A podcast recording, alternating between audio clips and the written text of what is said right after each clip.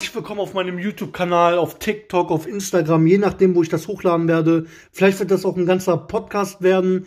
Ähm, seid einfach gespannt, lasst einen dicken Daumen nach oben da und teilt das Video oder den Podcast mit euren Freunden. Wir fangen mit Detektiv Conan an. Ja, ich will ein bisschen darüber reden und äh, die Folge quasi wiedergeben in meinen Worten. Wir fangen mit der ersten Folge natürlich an. Sie heißt die tödliche Perlenkette. Die Episode beginnt im Anwesen eines Mannes, der im Rollstuhl sitzt. Shinichi Kodo und Kommissar Megure sind vor Ort, um einen Mordfall, der sich vor kurzem ereignet hat, aufzuklären. Der Hausherr fühlt sich durch die Polizei gestört und befiehlt, dass diese sofort das Anwesen verlassen soll. Der Kommissar rät jedoch davon ab, da das Opfer Herr Masaki, der Präsident der Yatsubishi Bank, ebenfalls einer der anwesenden Gäste war. Eine Sekunde, einige Sekunden danach beginnt Shinichi Kodo schon mit der Auflösung des Falls. Der Mörder müsse einer der Anwesenden sein. Shinichi erklärt, dass aufgrund der, der verriegelten Tür nur der Weg über den Balkon in Frage komme, um das Zimmer betreten und verlassen zu können. Der Hausherr widerspricht ihm und gibt zu bedenken, dass das Flurfenster 10 Meter entfernt sei. Demnach könne es laut Shinichi der Mörder nur über die Dachrinne in das verriegelte Zimmer geschafft haben. Nach dem Mord habe dieser den Raum wieder über den Balkon verlassen. Der Besitzer des Anwesens widerspricht ihm erneut, denn es sei unmöglich, vom Balkon in eine dünne Dachrinne zu springen.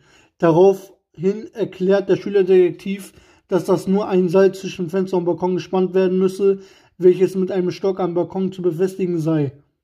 Durch den Stock falle das Seil ab, sobald die Spannung nachlässt.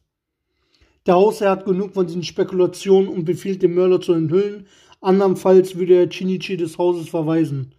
Dieser, behau dieser behauptet, dass es nur eine Person gebe, die für diese Tat in Frage komme. Diese Person sei der Hausbesitzer selbst. Er kenne die gesamte Architektur des Hauses und es ist ihm daher möglich gewesen, diesen Mord zu planen. Der Mann erwidert jedoch, dass er an den Rollstuhl gebunden, gebunden sei und sich ohne diesen nicht bewegen könne. Nachdem Chinichi allerdings den Hausarzt besucht habe, entgegnet er dem Hausherrn, die wahre Geschichte zu kennen. Der Hausarzt erzählt ihm, dass er schon seit drei Monaten wieder laufen könne.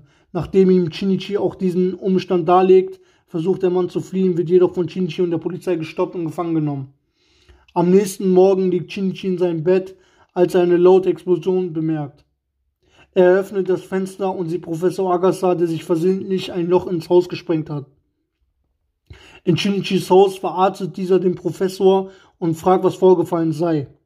Der Professor antwortet, dass er seine neueste Erfindung ausprobiert habe. Dabei handele, handele es sich um ein Jetpack, mit einem Verkehrsstaus eliminiert werden könnten. Derweil beschwert sich in der Detektiv Mori der Privatdetektiv Kokoro Mori darüber, dass er keine Aufträge bekomme und macht Shinichi dafür verantwortlich. Seine Tochter Ran Mori verabschiedet sich von ihm und macht sich auf den Weg zur Schule. Vor der Schule trifft sie auf die, eben diesen Oberschülerdetektiv, dessen Name gerade in Zeitungen und Fernsehen publik gemacht wird. Auch Genta Ayumi und Mitsuhiko schauen sich eine Sendung über Shinichis Fallaufklärung im Fernsehen an. Ran und Shinichi unterhalten sich darüber, dass Shinichi nur im Fußballclub der Schule gewesen war, um sich für seine Arbeit als Detektiv nötige Fitness anzutrainieren. Ran erinnert den Detektiv an ihre gemeinsame Verabredung am nächsten Tag. Shinichi versprach Ran, sie in das tropische Land einzuladen, sollten sie die Meist Stadtmeisterschaften im Karate gewinnen. Am folgenden Tag sind beide im besagten Vergnügungspark. Da bei der Achterbahn derzeit keine lange Schlange, Schlange ist, beschließen die beiden dort mitzufahren. In der Warteschlange erzählt Shinichi Ran, dass Sherlock Holmes bei seinem ersten Treffen auf Dr. Watson allein am Händedruck erkannte, dass dieser Militärarzt gewesen sei. Als Shinichi dies an einer fremden Person demonstriert, gelingt es ihm festzustellen, dass diese in einem Turmverein trainiert. Es stellt sich jedoch heraus, dass Shinichi der Frau vorher unter den Rock schauen konnte, als der Wind ihn hochwehte. So fiel ihm das die waagerechten blauen Flecken an, ihren Oberschenkeln auf, die von Tonübungen an einem Reck stammen. Als Ran einen freien Platz in der Achterbahn entdeckt und sich die beiden Oberschüler dorthin begeben, kommen auf, kommen auf einmal zwei schwarz gekleidete Männer von hinten und drängen sich mit der Ausrede, sie hätten reserviert vor die anderen mit der Ausrede. Zusammen mit einigen anderen begeben sich die vier also auf die Achterbahnfahrt. In einem dunklen Tunnel verspürt Shinichi auf einmal Wasser an seinem Gesicht. Nachdem der Achterbahnwagen den Tunnel verlassen hat und die Passagiere durch das Tageslicht wieder besser sehen können, entdecken sie, dass der Kopf eines Mitfahrers abgetrennt wurde. Am Ende der Strecke untersucht Shinichi das Opfer, während die beiden schwarz gekleideten Männer versuchen zu fliehen. Der Oberschuldetektiv stellt jedoch fest, dass diesen Mord nur einer Passagiere dieser Achterbahnzuges begangen haben könne, weswegen alle Mitfahrer vor Ort bleiben müssen. Kommissar Megure fragt Shinichi, ob er sich sicher sei und nennt seinen Namen in aller Deutlichkeit. Alle Schaulustigen bekommen dies mit, äh, mit bewundern ihn. Dies mit und bewundern ihn. Als der Oberschüler das Rätsel zusammen mit Megure lösen will, befehlt einer der beiden in Schwarz, dass sie sich beeilen sollen. Shinichi dreht sich um und blickt dabei in die Augen dieser Person. Es läuft ihm eiskalt den Rücken herunter und er geht davon aus, dass dieser Mann schon, schon gemordet hat. Als die Polizei die vermeintliche Tatwaffe in der Tan Handtasche einer der Passagiere findet, scheint der Fall gelöst. Doch Shinichi ist klar, dass mit einem Messer niemandem der Kopf ab abgeschnitten werden kann. Er überführt kurz darauf eine andere Person, nämlich die Rektonerin mit Hilfe einer Demonstration bei Shinichi die Rolle des Täters, Kommissar Megure, die des Opfers und sechs weitere Polizisten die Rolle der verbliebenen Mitfahrer übernehmen. Veranschaulicht er seine Schlussfolgerung. Dieser zufolge habe die Frau sich in dem Achterbahnwagen etwas hinter den Rücken geklemmt, um dann während der Fahrt aus dem Sicherheitsbügel rutschen zu können. Mit den Beinen am Sicherheitsbügel könnte sie sich nach hinten gebeugt haben, um dem Opfer eine Schlinge um den Hals zu legen. Diese fiel ihr als Rektonerin zudem nicht schwer.